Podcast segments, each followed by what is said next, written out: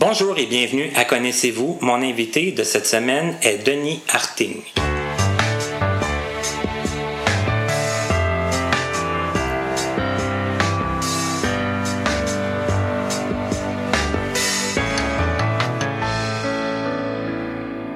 Rebonjour et bienvenue à Connaissez-vous. Mon invité aujourd'hui est Denis Harting. Pour ceux qui le connaissent, vous avez déjà une petite idée du personnage, si je peux me permettre.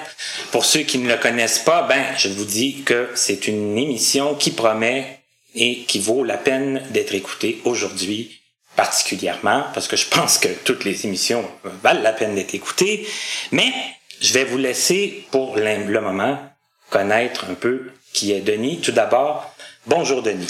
Bonjour. Euh, Denis, nous, on se connaît, ça fait déjà un certain temps. Oui. Euh, on se côtoie pas si souvent. C'est pour ça que je te disais avant que, bon, moi j'aime ça commencer dès le début de, de la vie. Alors, Ben, c'est logique. c'est ça, ça a une certaine logique. Bon. Tout d'abord, est-ce que tu es à l'aise de nous dire, toi, bon, tu es né quand, tu es né où, tu, est-ce que tu es né avec un handicap visuel, comme, comment ça s'est passé le Bon. début de ta vie pour La toi? première chose que je peux te dire, c'est que je suis né. Ça, c'est la première chose. Au moins, on va régler ce problème. On va régler ça. Oui. Tu es né. Et ensuite, et ensuite, oui, je suis né le 1er juin 1970, euh, à deux mois prématurés. C'est pour ça que j'ai été dans un incubateur, euh, qu'il y en a qui appellent aussi une couveuse. Et puis, euh, donc, euh, c'est ça. C'est ce qui m'a donné la cécité parce que mon nerf optique a été, euh, a été brûlé, je pense, par une exposition de trop d'oxygène. Ça, on entend ça quand même. Hein. À cette époque-là, je pense que Oui. c'était des choses qui arrivaient quand même. La génération des, des incubés. mhm. Ouais, c'est ça. Donc, tu, tu te souviens pas forcément, t'as- T'as jamais vu. tu- Non. Ça. Non, non, mais par contre, ce qui est intéressant, c'est qu'à l'âge de 3-4 ans, peut-être à peu près dans, dans ce temps-là, j'avais une idée des couleurs, puis je les associais avec d'autres sens, ce qu'on appelle la synesthésie. Puis c'est vrai que ça existe, il y a des gens là, que, par exemple, moi, par exemple, je vais te donner un exemple, euh, le jaune, je l'associais à la banane, puis là, oublie pas, il y a- comme une partie de moi qui est pas supposée savoir ça. Et donc, il y a, il y a, il y a l'espèce de texture de la banane, il y a la couleur jaune et il y a le son d'une guitare acoustique. Et tout ça se mélange en même temps. OK. Donc ça, c'est un exemple de synesthésie. C'est que les personnes vont sentir quelque chose avec plus qu'un sens. Et ça, à un moment donné, ça, ça s'est arrêté? Euh, oui, oui. Je sais pas comment retrouver ça, mais j'ai trouvé ça génial quand ça arrivait. Parce que pour moi, c'était normal. Mais après ça, à un moment donné, ça a parti, puis je sais pas pourquoi, mais puis mais si je pouvais le retrouver, j'aimerais bien ça. OK. Ouais. Et là, toi, forcément, tu es allé à, à l'Institut Nazareth et Oui, Loubraille. absolument. Euh, est-ce que, est-ce que tu gardes des souvenirs de ça? Parce que si t'en as pas, moi, j'en ai quelques-uns, parce que c'est là quand même qu'on s'est connus. Oui, ah non, j'en ai beaucoup de souvenirs. j'en ai beaucoup de souvenirs. Euh, écoute, euh, il faut pas que, il faut pas que ceux qui savent pas, mais j'ai été dans plusieurs familles d'accueil. Puis entre les familles d'accueil, moi, j'allais dans, j'allais à l'institut, j'allais à l'école et à l'institut Nazareth et Loubraille, qui est devenu après l'école Jacques Ouellet. Donc, c'est normal que euh, c'est là que j'ai rencontré beaucoup des gens qui font partie de la génération, mettons, des années 70, 80, puis il y en a beaucoup là-dedans qu'on connaît. Euh, là, les, noms ne viennent pas, là, c'est terrible, mais je, je pense qu'on sait de qui on parle. Puis oui, justement, toi, je t'ai connu dans les années 80, Oui, alors que je restais à Saint-Basile-le-Grand. effectivement. Et on partait le matin euh, en autobus avec une chauffeur qui était extraordinaire, d'ailleurs. Oui, qui s'appelait Huguette. Huguette Tessier, Huguette bien Tessier. sûr. Eh Et oui. donc, c'était vraiment génial. On allait là tous les matins, puis on revenait tous les soirs, chacun dans nos foyers respectifs. Mon Dieu, je, je- je trouve que ça sonne bien dans nos foyers respectifs. Alors donc, c'est ça, on se retrouvait là, puis on avait vraiment, euh, tous, tous les matins, on, on se voyait comme ça. Alors moi, j'ai fait plusieurs familles d'accueil qui ont été toutes différentes, euh, certaines très permissives, d'autres que je considérais presque comme mes parents, mais j'ai jamais été adoptée par personne. Euh, puis je voulais pas être adoptée non plus. OK. Je voulais pas que quelqu'un me dise que j'appartenais à quelqu'un. Mais là, sans indiscrétion, parce que bon, toi, t'es né en 70, moi en 75. C'est ça. Si on fait quand même un petit calcul rapide, euh, l'année dont toi tu parles, Oui. parce que bon, euh, moi avant, je restais à Saint-Hubert. Oui. La dernière année à Saint-Bruno, donc j'avais à peu près 12 ans. Ça veut dire Oh, que toi, tu oui. avais à peu près 17 ans. À peu près, Bon, c'est ça. Quand même, une petite, euh, petite différence d'âge. Mais dans cette famille-là, mettons, la famille où tu habitais à ce Ouais, moment-là. à Saint-Basile. C'était, euh, c'était, est-ce que c'était une famille permissive? Euh, non, c'est une famille que je dirais qui était plutôt. C'est parce que ça dépendait. Il y avait le. Il y avait le, le, le père, si tu veux, qui avait ses propres. Tu sais, les deux parents avaient leurs propres enfants, eux autres. Puis euh, moi, j'étais. Ils gardaient un, un Amérindien Oui, je me souviens de qui ça. s'appelait Stanislas. Puis d'ailleurs, j'ai retrouvé plusieurs années après, mais il avait fait de la drogue, il avait fait toutes sortes d'affaires, il avait, il avait travaillé à Vancouver. euh, Tu sais, vraiment un bum de chez les bums, OK? Donc, euh, il y avait lui, puis il y avait moi. Et puis, ben, le père, euh, il était un petit peu, un petit peu euh, caractériel, pour pas dire un peu dominateur et agressif. Donc, ça a été quelques fois que j'ai vécu des expériences de violence, surtout verbales, mais parfois physiques. Et donc, euh, je veux dire, euh, euh, et puis il y avait euh, la, la, la, la femme, si tu veux, qui elle essayait de, de à la fois de faire suivre l'autorité quelque part, mais aussi qui était plus euh, défensive par rapport à nous autres donc qui était plus acceptante, qui qui voulait pas justement que on a juste des problèmes et tout et tout. C'était une drôle de famille. Je me sentais pas totalement à ma place. Euh, par contre, ma sœur adoptive, je l'aimais bien. Puis j'avais des amis pas loin aussi. Euh, mais j'allais souvent voir mes amis plutôt que de rester là parce que je me sentais vraiment pris. Et tu es resté là combien de temps à peu Je suis près? restée là de 80... Attends un petit peu que je calcule comme il faut. Juin 83 ou début juillet 83 jusqu'en euh, septembre 90. Quand même. Ouais, Quand même. Sept Pendant des années importantes Ouais. de, Oh oui. de ton adolescence. très important. OK. Mm. Et là, comme je te disais, moi, après ça, je suis parti. Euh, toi, toi, tu étais au secondaire à ce moment-là. Ouais, oui. Est-ce qu'il y a des choses que tu veux parler un peu de- du temps de, de l'école en tant que tel? Est-ce que tu- J'adorais les profs. J'adorais les profs. En fait, moi, j'ai toujours trouvé ça bien fantastique, l'idée d'avoir des groupes, des petits groupes, plutôt que des gros groupes où ce que personne se parle, puis que les profs sont tellement en dehors de la réalité, ils sont comme déconnectés de la réalité, puis là, ils, ils s'aperçoivent pas que, tu t'es un individu, puis t'as des, t'as des, t'as des besoins. Je sais pas si tu comprends ce que je veux dire Oui. t'es t'es pas juste un numéro, t'es pas juste bon ok. Les petits groupes, c'est pour ça que j'aimais ça. Puis j'aimais ça aussi quand ils ont fait les fusions entre les groupes. Espèce de cheminement particulier, mélangé avec secondaire, adaptation. Et j'aimais bien ça. Parce que là, les professeurs avaient le temps quand même de, Ouais. de s'occuper de nous aussi. Ouais, là. c'est ça. Il y a juste la prof de mathématiques, j'ai un petit peu de problème parce qu'elle, euh, fallait que déjà t'aies compris, sinon elle avait pas le temps de te l'expliquer. C'est simple.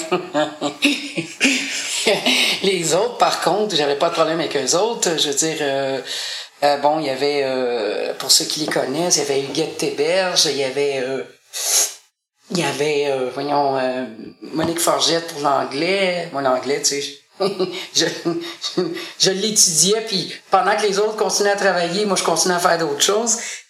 Euh, Parce que tu étais bon en J'étais très anglais. bon en anglais, puis je suis vraiment, je, je peux me considérer comme parfait bilingue.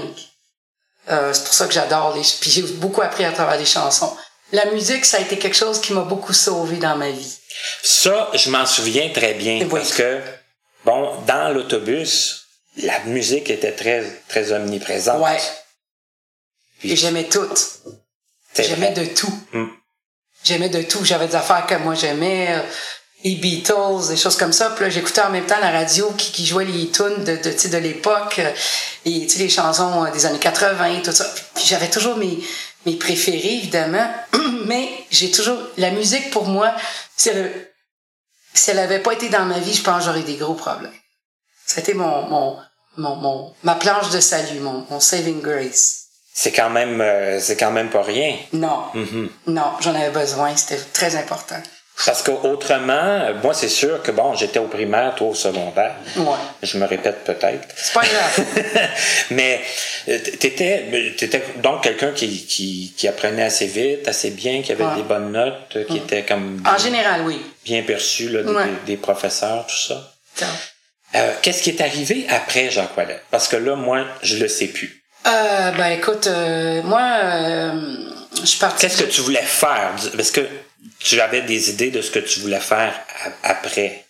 Euh, au départ, je savais pas trop trop parce que j'ai resté aussi dans une autre famille d'accueil où la dame qui s'appelait Josée, euh, c'était plus mon amie que d'autres choses. Et en même temps, c'était une femme de famille d'accueil. Elle gardait des, des, euh, des jeunes, euh, sais, des, des personnes avec des, des handicaps. Euh, je dire, des, des, j'aime pas le mot handicap. C'est pour ça que j'essaye de trouver un autre mot.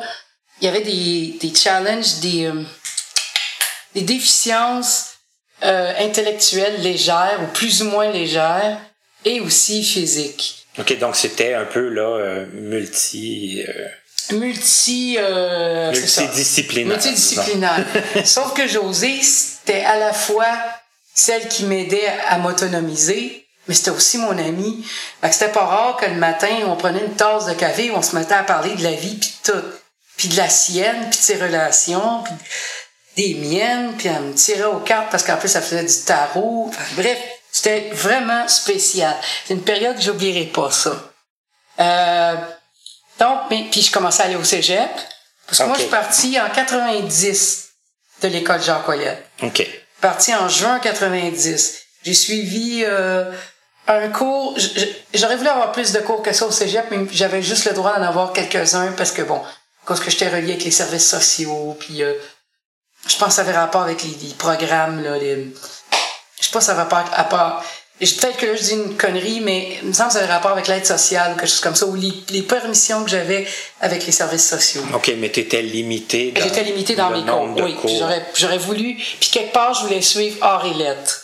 Ah, OK. Puis honnêtement, je sais pas pourquoi je le faisais. Parce que je- ça me tentait d'écrire. J'avais toujours écrit. J'ai écrit des poèmes, j'ai écrit des histoires, j'ai écrit des. J'ai même écrit des chansons. Euh, puis, euh, comme je t'ai dit, la musique m'a toujours suivi, mais pas juste de l'écouter, je voulais aussi la faire. Je voulais chanter. J'ai, j'ai toujours aimé chanter. Et puis, euh, ben là, euh, comme je t'ai dit, les arts et lettres, je savais pas trop pourquoi je le faisais, mais il y avait un petit peu de théâtre, il y avait un petit peu de d'anglais, un petit peu d'espagnol, il y avait un petit peu de toutes d'affaires. J'aimais bien ça. Et puis, euh, à un moment donné, ben, c'est Peggy, qui, qui d'ailleurs était mon amie depuis 1979, Peggy Roux. Et oui, puis parce que tu en parlais souvent, Peggy. Ah, beaucoup. Et Peggy, c'était celle que j'aimais détester. Bon. OK. que je détestais aimer en même temps, c'est ça qui arrive. Voilà. Quel, Donc, quel beau euh, Ouais. paradoxe. Oui, qui est extra, extraordinaire paradoxe, mais tout à fait ça. Et puis, ben oui, effectivement, Peggy, à un moment donné, m'a dit, mais pourquoi tu veux pas chanter? Tu devrais euh, te faire entendre, tu devrais faire des démos, tout ça. On a commencé à faire un démo, puis là, j'ai compris que j'allais pas suivre, j'allais pas poursuivre mon cours euh, en art et lettres au cégep, parce que de toute façon, j'avais trouvé ce que je voulais faire, et c'était faire de la musique. Puis comme euh, en même temps, j'avais aussi un côté à moi qui s'était toujours posé des grandes questions dans la vie, d'où ce qu'on vient, puis puis tu sais d'où ce qu'on sort, puis justement est-ce qu'on est né, tu sais? Bon. On va Euh, revenir à la question du début. Je veux dire, je me suis toujours posé des questions grandes comme ça, tu sais, des, des questions de sens. Je cherchais le sens de la vie, puis j'avais donc des intérêts qui étaient très euh, variés sur toutes les affaires spirituelles. et ça, ça aussi, ça m'a tenu beaucoup parce que je pense que si j'avais pas eu une direction à la fois musicale et spirituelle, je pense que, je- oh écoute, il y a des moments que je trouvais ça rough. Pas mal la vie, me dire. OK. Ouais. OK. Ouais. Alors, euh, quand j'ai commencé à faire les démos, comme je te dis, là, j'ai vraiment senti que ça, je voulais faire ça. Je voulais chanter, puis je voulais me produire. Puis j'ai fait, j'ai j'ai même euh, appliqué pour le festival de Granby. OK.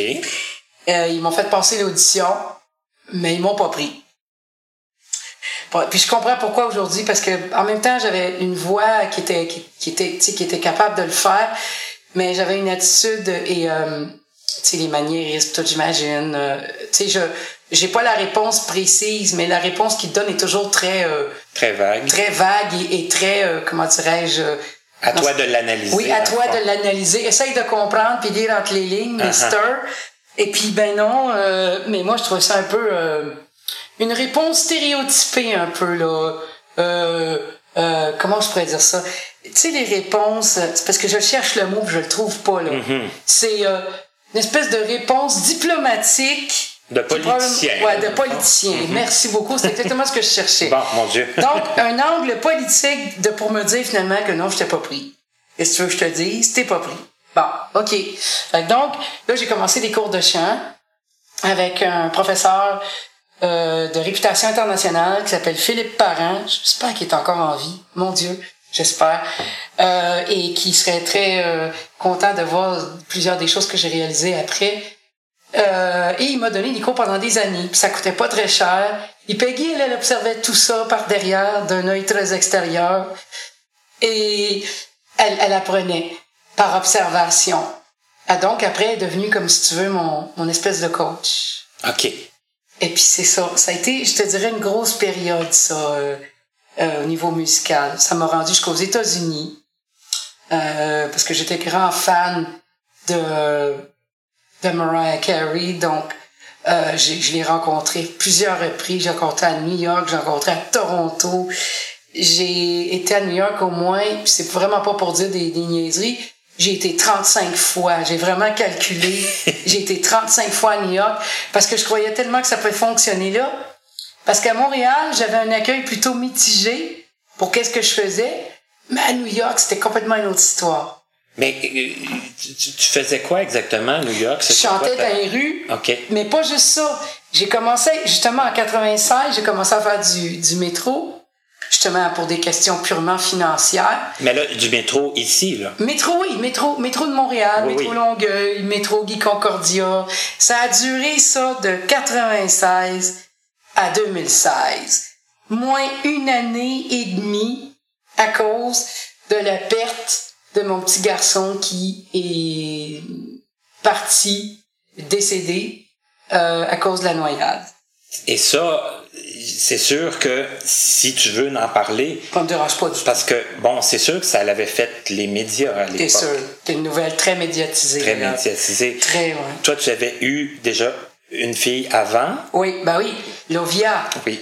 Puis Lovia, euh, elle aussi a suivi les traces de de, de, de, de son père parce que elle chante merveilleusement bien.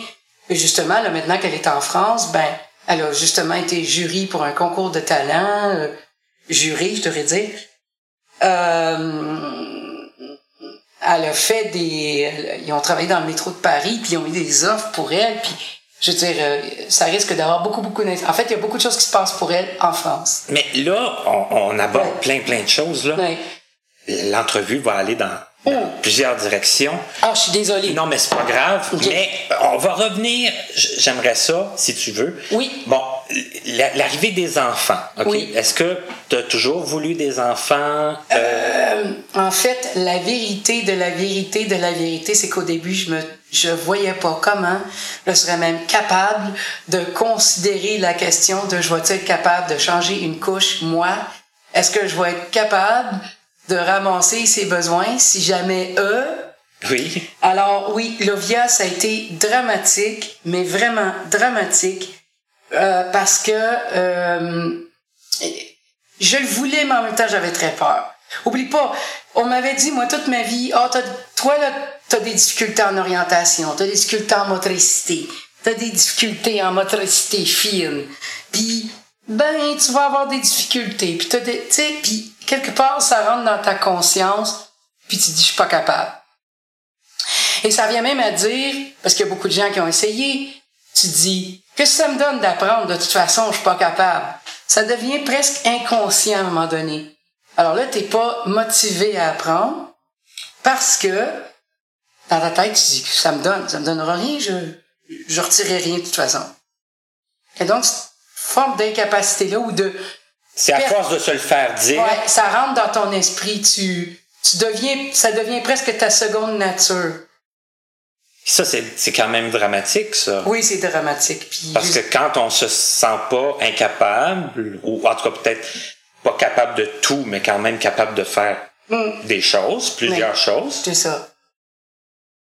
C'est vraiment pas facile. Et le pire, c'est qu'au début, quand tu t'en rends pas compte, tu dis, ben, c'est comme ça, c'est comme ça que je suis. Puis là, t'as d'autres gens qui te disent, non, non, mais t'es capable, voyons donc, t'as pas de limite. C'est Peggy, c'était ça. Peggy, pour elle, j'étais capable de tout. Mais vraiment tout. Alors que moi, j'étais dans l'autre opposé qui disait, euh, mais moi, j'ai de la misère là-dedans, j'ai de la misère là-dedans, j'ai de la misère là-dedans, j'ai de la misère là-dedans. Et ça faisait beaucoup de batailles, je disais beaucoup de conflits entre Peggy et moi. Faut dire aussi que à ce moment-là, on avait commencé une démarche de développement spirituel qui était très, très impliquée, très profonde, et qui justement parlait du potentiel de l'être humain comme étant quelque chose de très élevé, de, de, de quasiment infini. Et puis donc, elle, elle voyait dans cette perspective-là, puis moi, je le voyais dans l'autre perspective.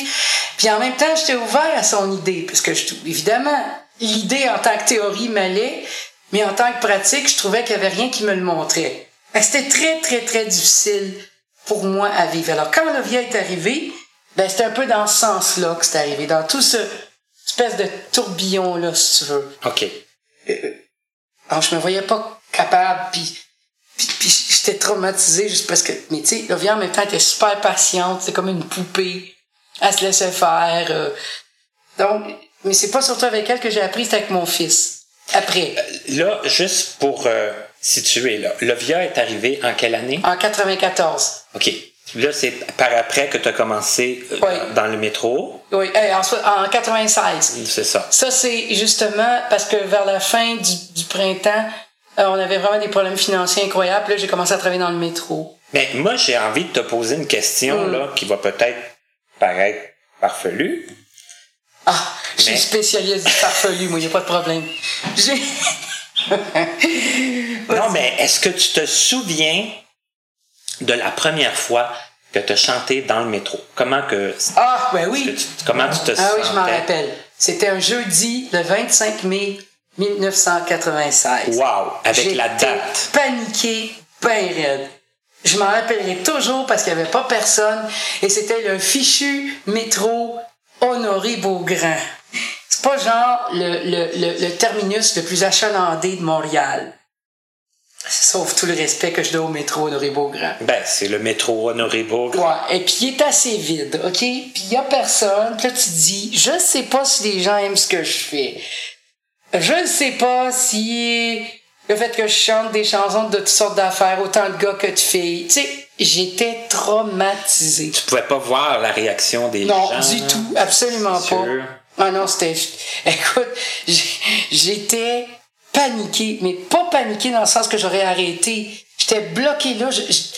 Il y a même un moment où il a fallu que je, que, que, je me prenne le courage à deux mains pour en chanter une. Mais est-ce que ça t'a pris tout ton courage pour te rendre? Est-ce que tu faisais longtemps tu y pensais? Est-ce que tu disais, bon, OK, euh, demain, j'y vais?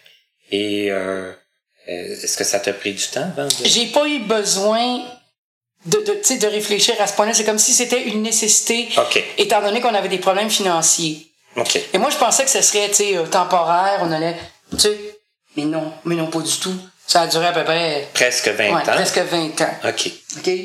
Donc, quand je te dis que j'ai commencé, au début, c'était vraiment paniquant, mais là, à force de forcer, tu sais, j'ai quand même préféré le métro Longueuil que Honoré Beaugrand, tu sais. Ouais, ben là, c'est ça, parce que bon, le métro, c'est immense. Il y avait, il y avait d'autres spots, là. Ah, il y avait d'autres spots, c'est ça. Et puis, j'ai découvert mes spots. Et puis là, ben, j'ai découvert des gens avec qui j'ai joué. Il y a un gars qui s'appelle Robin, qui est un joueur de, de piano, puis aussi de, plus tard, il a, il a commencé à jouer aussi du saxophone. J'ai joué un bon bout avec lui. On soit qu'on jouait dehors. Parce que là, au début, ça a commencé dans le métro, mais après ça, ça s'est ramassé dehors. Là, j'ai joué, j'ai joué dans le Vieux-Montréal.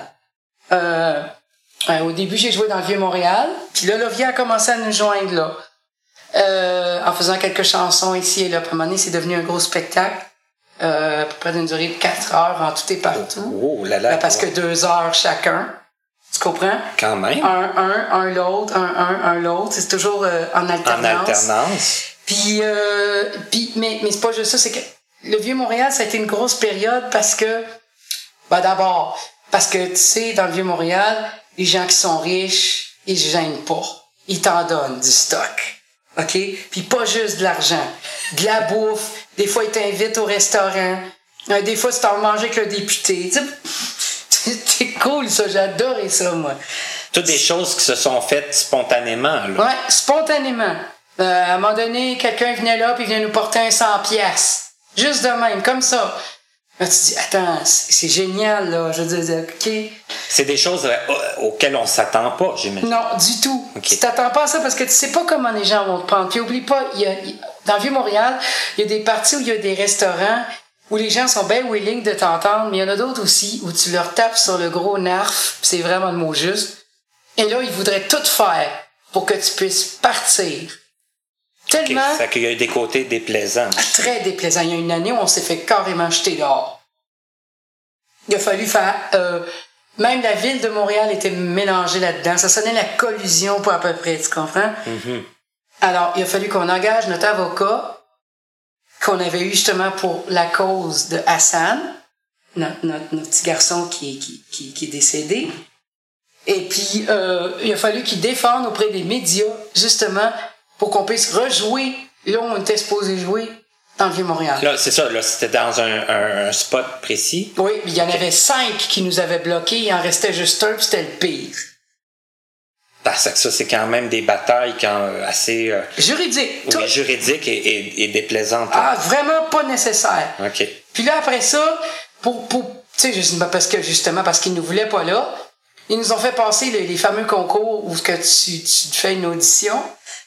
Et là, même si on avait fait de notre mieux, ils nous disaient, par exemple, moi et Lovia, ils nous disaient que euh, on n'avait euh, pas été assez bon, mais vraiment pas bon du tout. En fait, on avait un point de différence, mais c'était genre le pire des points qu'on pouvait pas avoir. C'était quoi ce concours-là? Eh ben, c'était des auditions que la ville de Montréal organisait, comme par exemple, moi j'étais dans le district Ville-Marie. Ah, parce qu'ils organisent des, des, des, des, auditions. pour les musiciens. Oui, oh, ben, absolument. voyons donc, je te Ça, c'est à cause, il paraît, à cause de nous autres, à cause du précédent qui avait été créé dans le Vieux-Montréal. Super. Parlez-moi en bien, parlez de moi en mal, mais parlez de moi. Hey boy. ouais, ça doit pas aider ça non plus. Non. Hmm. Mais sauf qu'après ça, nous, on a découvert, en changeant, je dirais, dans un sens, euh, on a découvert euh, le, le, le village. Oui, ben oui. Puis le village, ben, c'est là que je me suis aperçu qu'il me restait encore une, petite, une, de, de, de discrimination. Euh, mais quand je suis allée, par exemple, j'ai dit, mon Dieu, ces gens-là sont généreux, sont gentils, sont... Mais ce qui était triste dans le village, par contre, c'est que tu avais et les gens qui étaient riches et qui étaient très généreux et qui aimaient les artistes, et puis de l'autre côté, tu avais les robineux, puis les, les mangeux de poubelle, puis les, les drogués, puis tout, les sous-morts de l'autre côté. Parce que là aussi, il y avait les deux mondes qui, oh, que oui. se confrontaient. oui, puis c'était des fois assez insupportable. Euh, honnêtement, moi, à un moment donné, j'ai, euh, j'ai développé une espèce d'aversion d'aller travailler dehors. Parce que je, trouvais que c'était toujours la même affaire. Euh, oublie pas, moi, je t'ai dit plus tôt que j'avais été à New York. J'ai fait des spectacles dans des bars. Euh, j'ai, été même euh, dans une émission qui s'appelle euh, Amateur, like, Amateur Night at the Apollo, qui est le, théâtre Apollo à New York. J'ai fait le, j'ai fait le concours, j'ai gagné deux fois la première place devant des gens qui me connaissaient même pas. Je veux dire, j'ai rencontré des gens qui auraient pu me produire, mais j'ai toujours passé sur le bord d'être produit, d'avoir un contrat de disque, d'avoir un show, je n'ai même organisé un show qui a complètement tombé à l'eau, qui a foiré avec une équipe de personnes. Ça, c'était en 2008. À 2009, pardon. Ouais, c'est ça. Elle devait se faire à l'Olympia à Montréal. Donc, euh, tu sais, euh, ça a pas marché, puis ça m'a bien découragé, puis... Euh, tu sais, à un moment donné, j'ai fait « OK, là, je suis.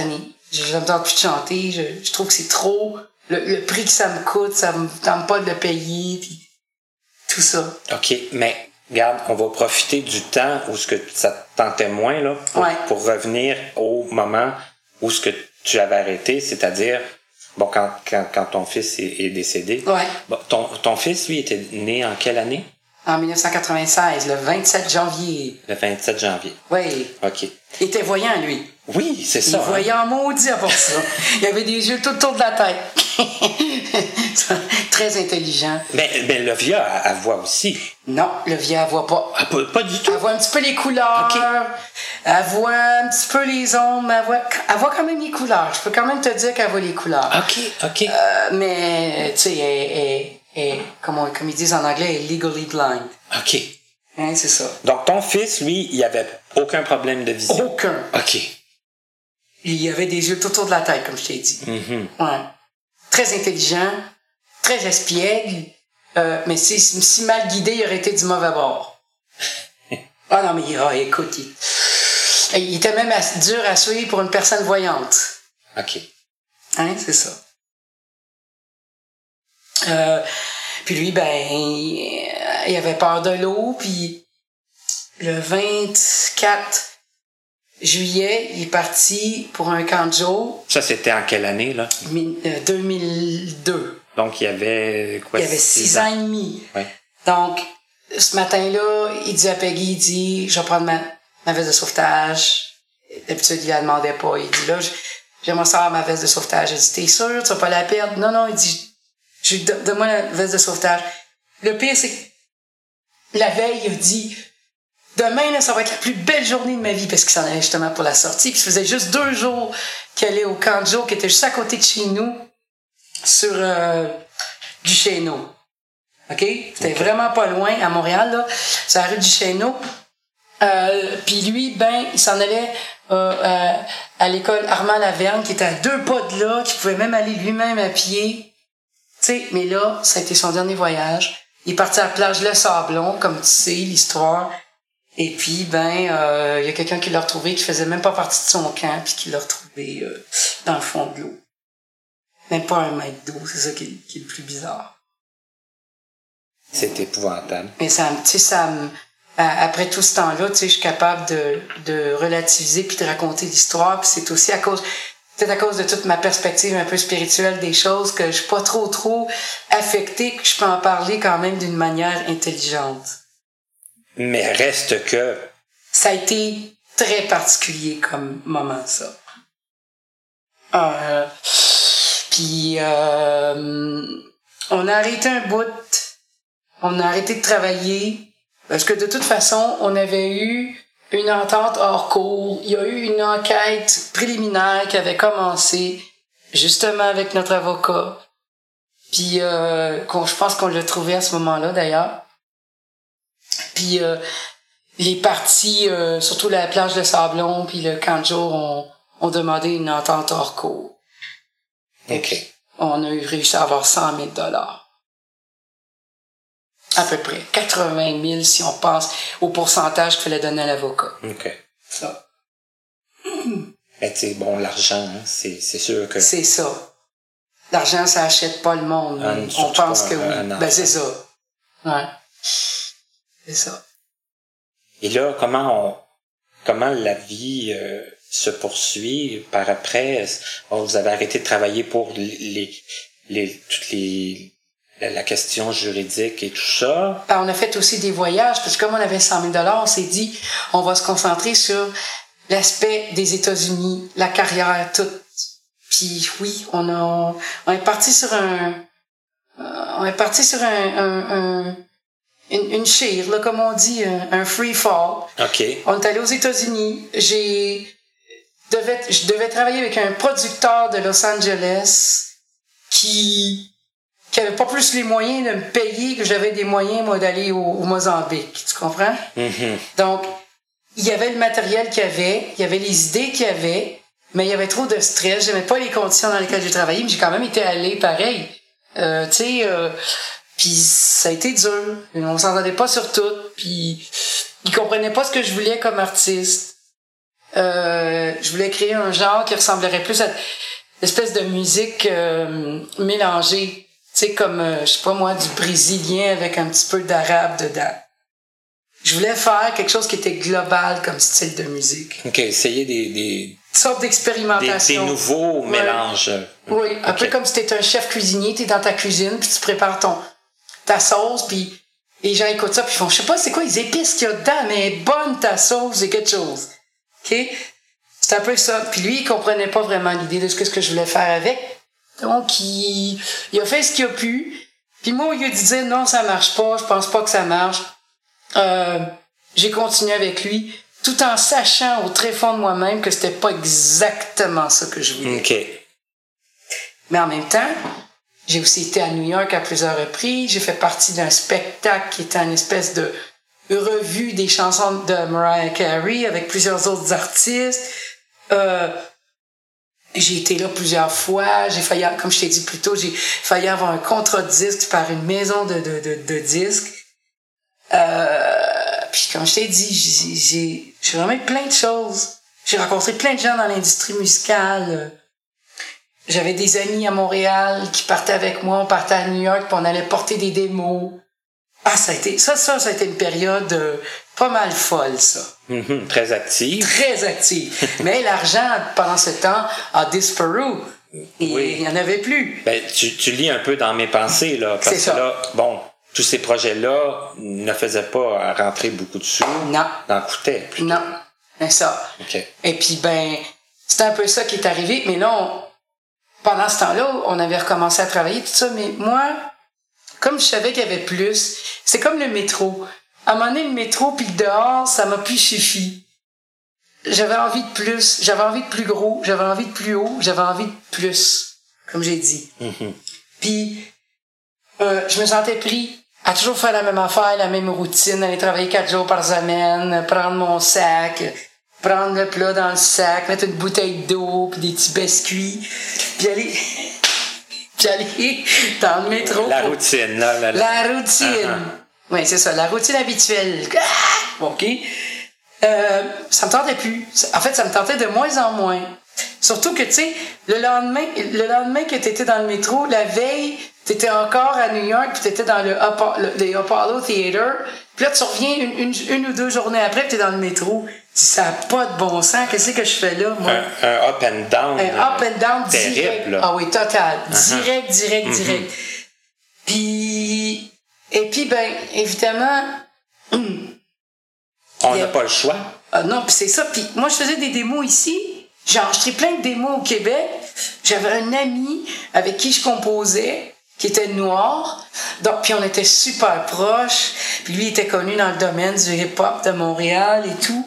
Il m'a même présenté à des gens qui faisaient partie de groupes comme... Euh, euh, oh, je fais exprès, je m'en rappellerai plus, là. Des membres de... C'est MC qui faisait partie de...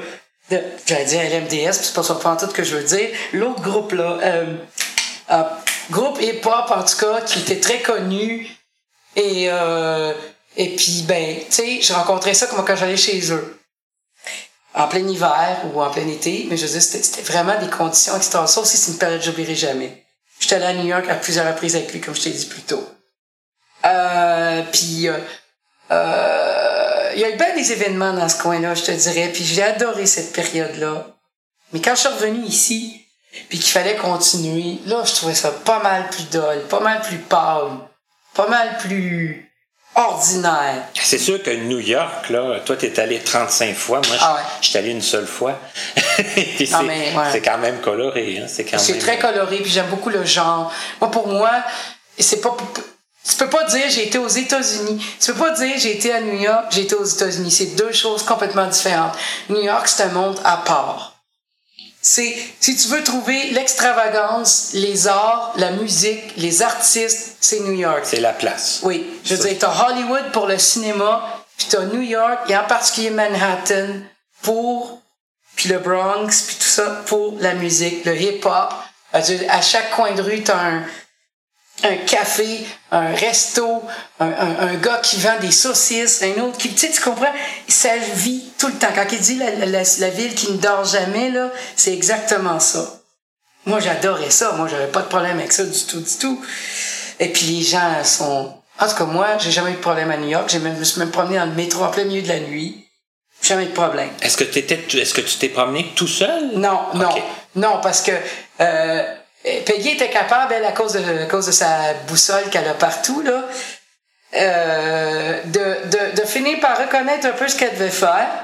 Mais moi, ah non, c'était grand. Non, non, non, mais OK, mais je vais, je vais reposer ma question OK. autrement.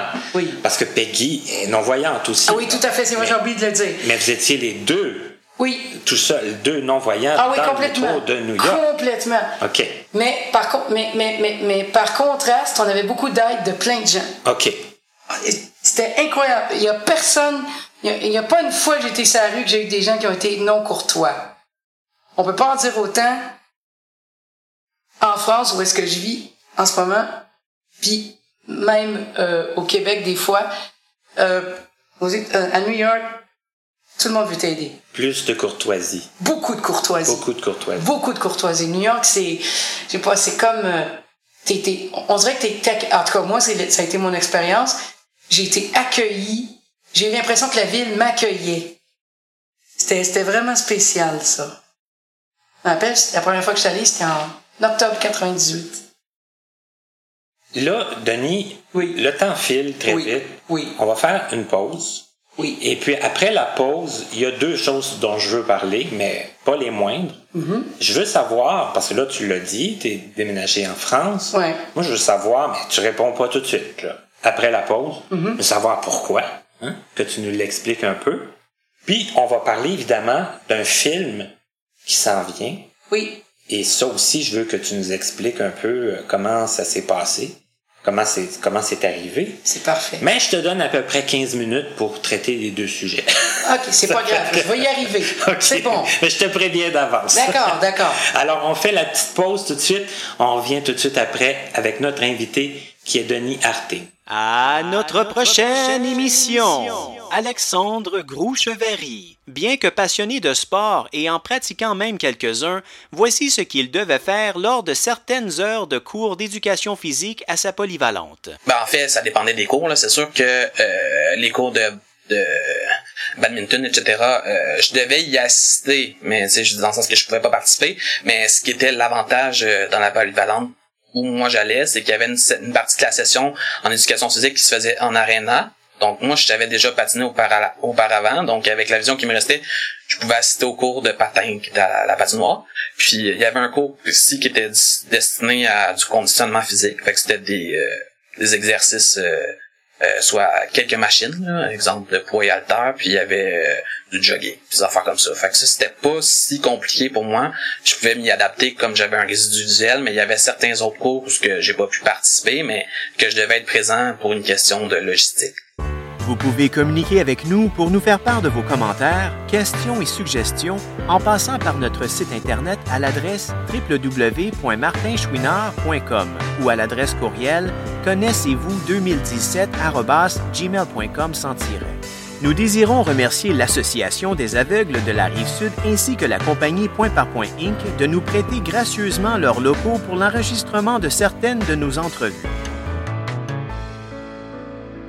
Bonjour et bienvenue à la section pause de l'entrevue. Cette semaine, j'ai décidé de faire un lien entre mes invités et une autre dame que j'adore qui en est rendue déjà à son troisième livre autobiographique. Il s'agit de Madame Danielle Ouimet. Pourquoi je vous dis que je fais un lien entre mes invités et elle, c'est que, bon, les invités qui acceptent de venir au micro de Connaissez-vous sont d'une très grande générosité et ce livre, pour la plupart, euh, sans beaucoup de filtres.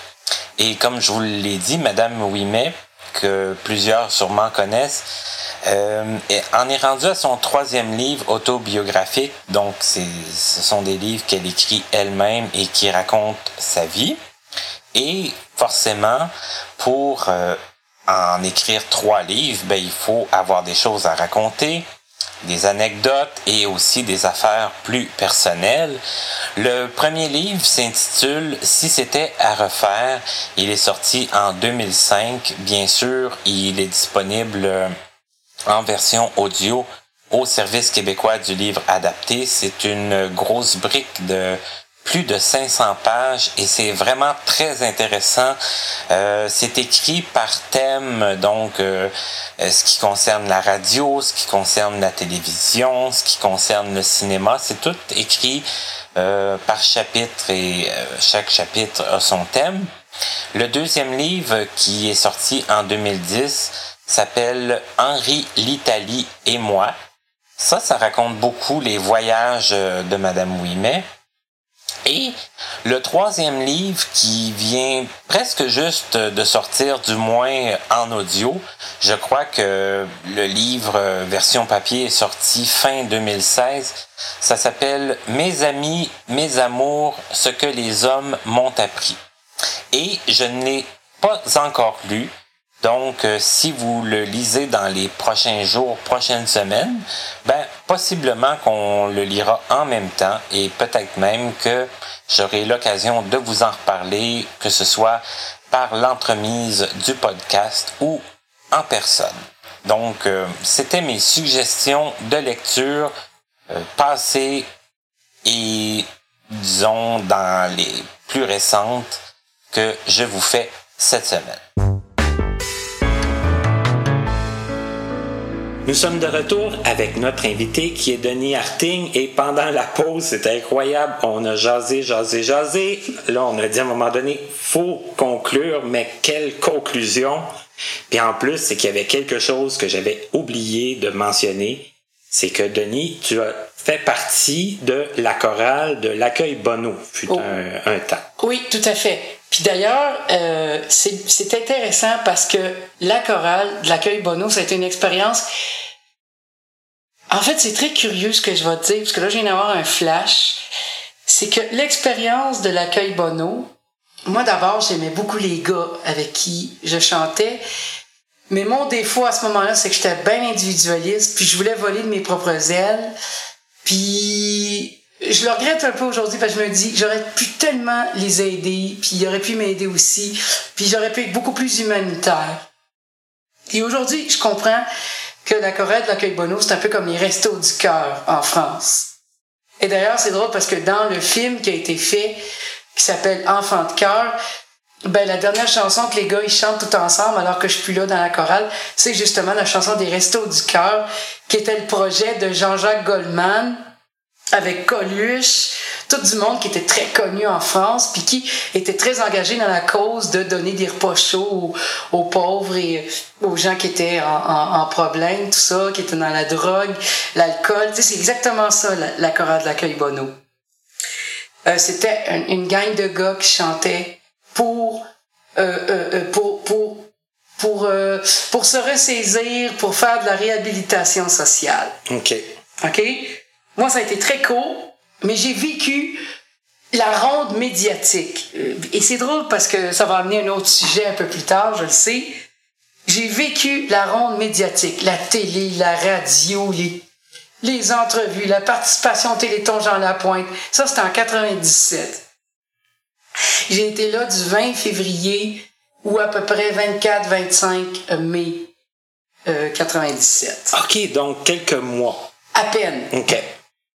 Euh, je voulais voler mes propres ailes parce que là, même les médias venaient me chercher moi pour me parler à moi. Les gens, tu sais, c'est pour ça que je me suis peut-être un peu enflé la tête. Mais c'est ce que c'est vrai un peu parce que euh, les gens venaient me poser des questions à moi, pas juste par rapport à la chorale.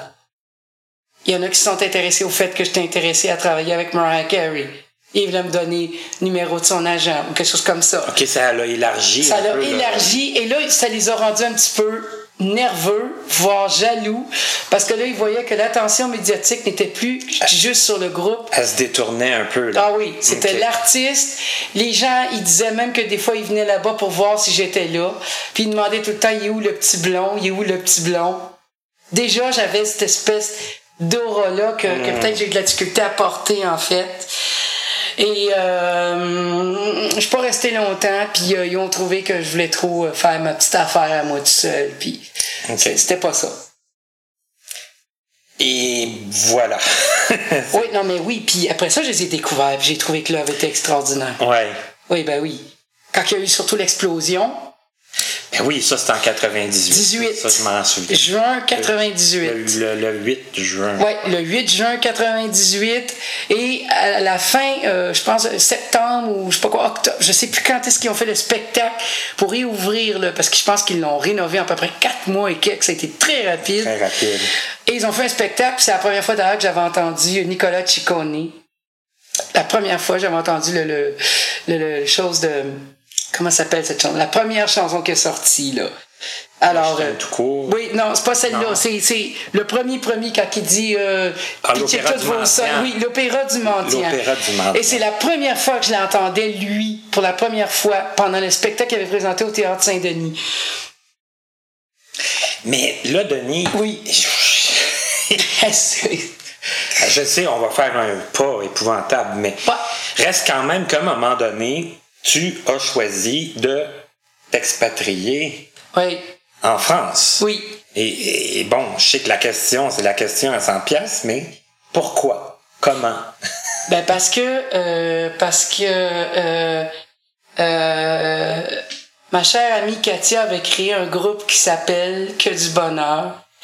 Et dans ce groupe-là, Peggy, qui était mon ex-conjointe, on s'était séparés depuis à peu près 1998, mais on a continué à vivre ensemble pendant des années puis des années puis des années. Et mais à un moment donné, euh, est arrivé quelqu'un dans sa vie à travers ce groupe-là qui s'appelle Philippe, mais tout le monde l'appelle Philou. Et euh, puis moi, ben, j'ai découvert aussi une fille qui s'appelle Nana. En fait, son vrai nom, c'est Sabrina, mais tout le monde l'appelle Nana. C'est ce qu'elle aime aussi. Et euh, ben, ça, ça a cliqué. Puis ça a cliqué assez que j'ai voulu prendre la chance d'aller en France. Elle est venue quelques fois ici, je suis venue quelques fois là-bas. Euh, et malgré quelques petites contraintes qui étaient un peu tout le long, euh, j'ai quand même décidé d'aller en France. En fait, c'est la meilleure façon de le résumer. Et là, ça fait combien de temps? Euh, je, j'ai, ça fait, en fait, officiellement, j'étais rentrée euh, en partant d'ici le, le 7 septembre 2016. Et euh, donc, ça faisait euh, un an, un peu plus qu'un an que j'étais là-bas, avec tous les papiers, et toutes ces choses-là qui existent. OK. Oui. Parce que c'est quand même assez compliqué, là. Oui, c'est compliqué. C'est moi je crois pas que c'est compliqué. Je crois que c'est long. Je veux dire, c'est toute une histoire de de de de de, de, de délai, de choses comme ça. OK. Ils te plus revenir cinq, six fois au bureau de la préfecture pour signer à peu près la même chose. Je veux dire, c'est, pour moi, c'est un peu une perte de temps, en fait. Des dédales. euh, Oh, des gros dédales, puis un peu inutile, tant OK. moi. OK. Ouais. D'accord. Euh, mais finalement, ça s'est tout réglé, ça. Puis moi, j'ai choisi d'avoir un... un, un- un- un- tu sais, on peut pas avoir la citoyenneté quand on reste... On, on a un, permis de séjour, un certificat, pas un certificat, un... c'est une espèce de carte qui dit que tu peux être, tu peux rester là-bas, mais ça t'enlève pas ta citoyenneté canadienne. Canadienne. Je voulais pas l'enlever non plus. OK. Donc, euh, euh, donc je suis, euh, j'ai un, un certificat de séjour. C'est comme ça que ça s'appelle. OK. Et Est-ce qui t'empêcherait pas de revenir ici Non. si tu voulais revenir ici? non, du tout. OK. Absolument pas. OK. Euh, donc, c'est ce que j'ai fait. Euh, ça a pris du temps parce que, bon, c'est les délais, euh, les de récépissé. Un, un, un, un c'est comme une espèce de, de carte qui dit qu'en attendant, tu vas avoir euh, cette espèce de, de, de permis, euh, entre autres permis de travail, ces choses-là. Moi, vu que je fais quelque chose qui, qui est très relié à une démarche spirituelle, euh, ben, j'avais besoin d'un permis de travail, une carte de travail, justement, pour pouvoir travailler. Sinon, je pouvais pas le faire. Je pouvais le faire à travers quelqu'un d'autre qui me dirait, OK, je vais te faire participer à mes événements. C'est bon, mais moi, j'aurais pas pu faire quelque chose par moi-même. Par toi-même. Et donc, je pouvais pas faire d'argent. Pas d'argent, c'est extrêmement bloquant parce que c'est l'autre qui paye pour toi. Tu viens un peu sur le, le, Ouais, au crochet de cette c'est cela. Ben oui. Même si elle, elle dirait pas, elle, Nana, que c'était ça pour elle.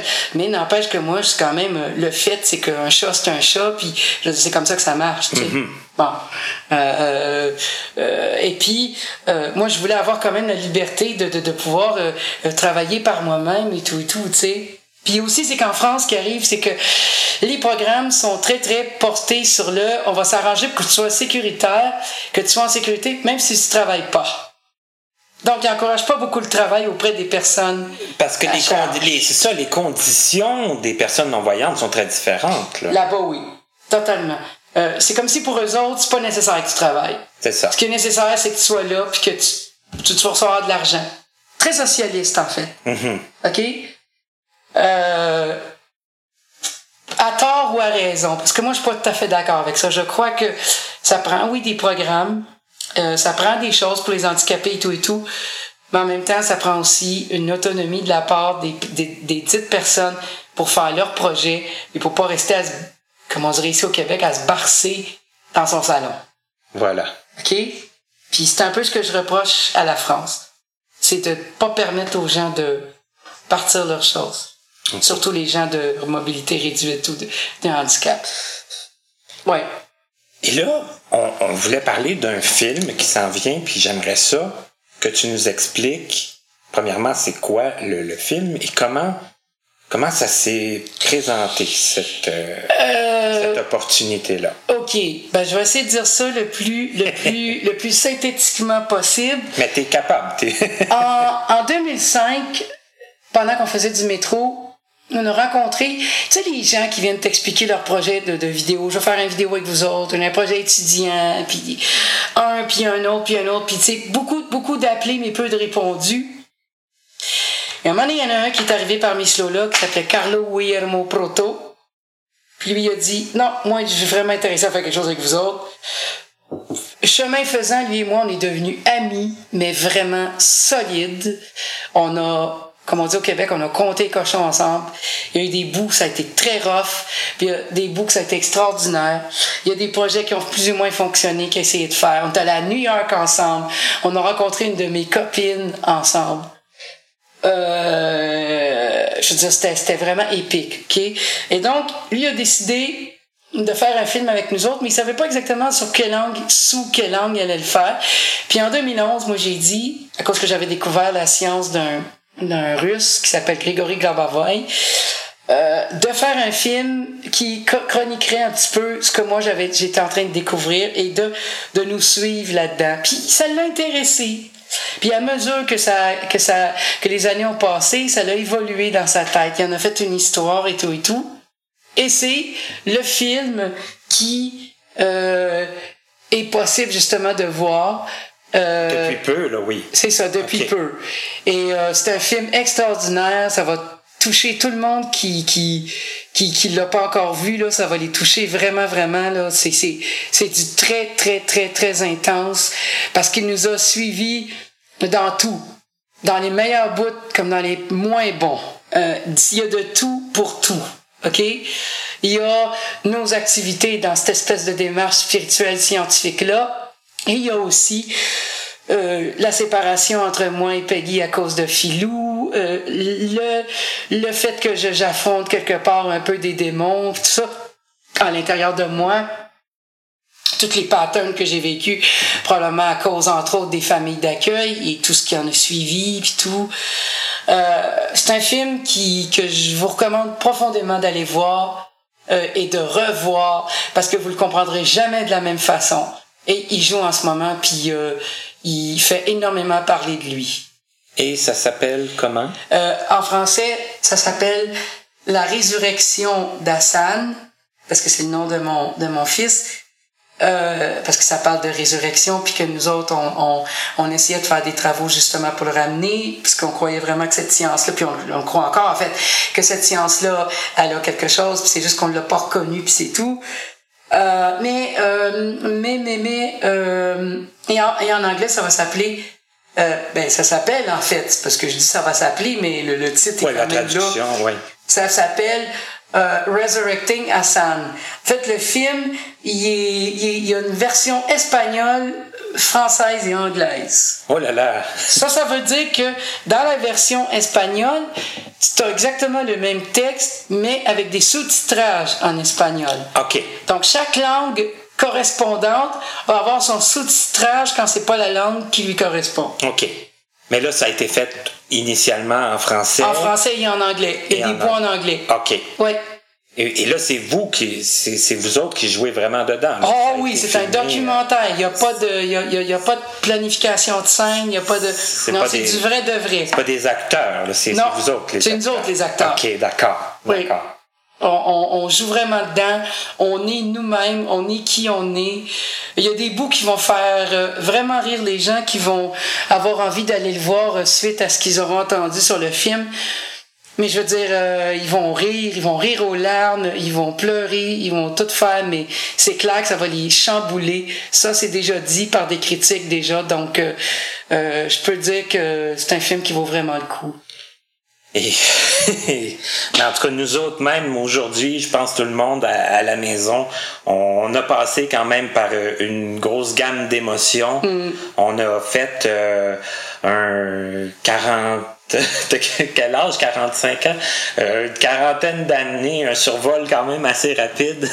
J'ai genre 47, là, genre ouais, style. ouais, ok. Mais tu sais, quand on me le demande, des fois, il faut que j'y pense parce que je pense jamais à ça. Puis moi, je suis pas bon pour calculer mentalement. C'est bien correct. C'est bien correct. Comme ça. Comme ça, j'ai pas besoin de te le dire. C'est bon, c'est parfait. Moi, j'ai 40 et presque 42. Ah ça ben. fait- hein, ça se... C'est ça qui arrive, hein? C'est 42 fois le tour de la, terre, de, de la Terre autour du Soleil. Et voilà. C'est tout. Eh, eh ben, sur ces, cette image très, euh, hein, très euh, philosophique, on pourrait dire ça comme ça, étant donné que le- le- les personnes qui voient pas euh, le soleil, je me Non, perds. mais il tourne. Oui, il Genre, mais je veux dire, c'est juste qu'il tourne. C'est juste ça dédramatise l'histoire du vieillissement, toutes Oui. ces histoires-là. Je veux dire, c'est quoi ça? Dans notre effectivement, tête. C'est ça Effectivement. que je veux dire. Voilà. OK. Alors, je, vous laisse sur cette image, puis je vous dis à tout le monde à la maison, continuez de nous écrire, continuez de nous écouter surtout. À chaque semaine, on va être là avec un nouvel invité, comme vous pouvez sûrement le constater.